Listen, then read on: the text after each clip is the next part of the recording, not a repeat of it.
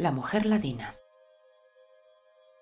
Un hombre de gran condición social y que era muy celoso, se casó con una mujer provocativa, hermosa y atractiva. Después de la ceremonia, la encerró en una lujosa habitación de la que no se le permitía salir sin ser acompañado por él. El marido sufría de celos y de posesividad y pensaba que la mujer era de él y que debía ser objeto de sus deseos e intenciones. La hermosa mujer, cansada de las exigencias de su marido, sobornó a un sirviente para cavar un subterráneo y salir al exterior de su cuarto y pudo así, poco después y ocasionalmente, salir de sus aposentos. En una de sus salidas conoció a un hombre elegante y cariñoso que se convirtió en su amante. El marido empezó a sentir el comportamiento de su mujer como fría y distante y pasó a acusarla de adulterio. La mujer protestó. Nunca te engañé, mi marido amado, nunca. Me ofendes con tus acusaciones injustificadas. El marido replicó, Algo extraño está pasando, no creo en ti. Solo creeré si juras ante un sacerdote que nunca has estado en los brazos de otro hombre. Y ya sabes que si cometes un perjurio, vivirás toda la vida atormentada. De acuerdo, dijo la mujer. Déjame unas horas en la ermita para purificarme y recitar mantras, y después iremos a buscar al sacerdote y jurar en su presencia. Pero prométeme que después de este juramento no volverás a molestarme de nuevo con tus sospechas.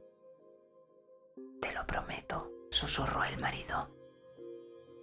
La mujer no tenía problemas en ser infiel a su marido porque le había tratado de controlar de forma injusta y severa, pero no estaba dispuesta a hacer un juramento falso. ¿Cómo podría salir de aquel callejón? Marido y mujer se encaminaron juntos a la ermita y el amante los vio y los siguió a prudente distancia.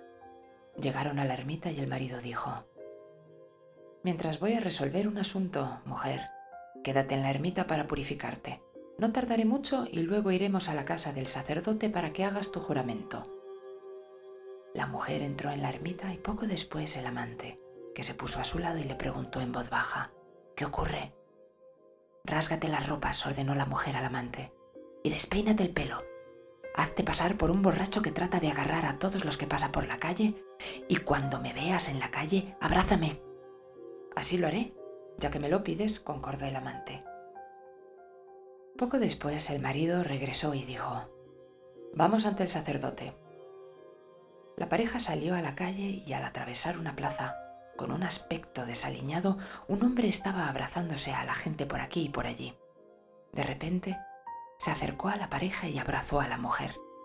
Tras el abrazo, que duró un momento, se apartó de ella y siguió yendo de un lado a otro, tambaleándose y tropezando. ¿Pero por qué no has pegado a ese hombre que me abrazó? preguntó la mujer al marido, fingiéndose ofendida. Mujer, por favor, ¿no ves que se trataba de un pobre borracho? se disculpó el marido. La mujer hizo su juramento ante el sacerdote expresándose así. Juro que el único hombre que me ha tenido en sus brazos, además de mi amado esposo, ha sido el borracho que nos hemos cruzado hace un momento. El marido se quedó muy satisfecho y la mujer muy feliz, porque una cosa era engañar a su marido y otra muy diferente era faltar a la verdad en un juramento.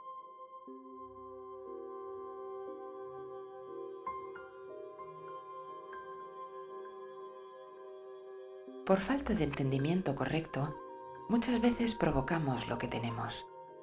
A lo largo de una relación afectiva debemos ser muy conscientes de que las otras personas no son objetos que poseemos, no son artículos que nos pertenecen y su comportamiento no tiene que seguir el guion o el modelo que nos hacemos de ellos. No las podemos inventar y tenemos que aceptarlas conscientemente y respetarlas como seres humanos libres e independientes. La relación debe ser cuidada y atenta y requiere un aprendizaje donde se pueda dar lo mejor de sí mismo y despertar lo mejor de la otra persona, cooperando así en el crecimiento propio y ajeno, pero siempre evitando exigencias e imposiciones fruto de un narcisismo sin control y neurótico. Por otro lado, al encadenar, nos encadenamos e incurrimos en el dragón de los celos y no solo estamos mortificando la vida de la persona sobre la que se tienen los celos, sino que la propia persona celosa convierte su vida en un infierno.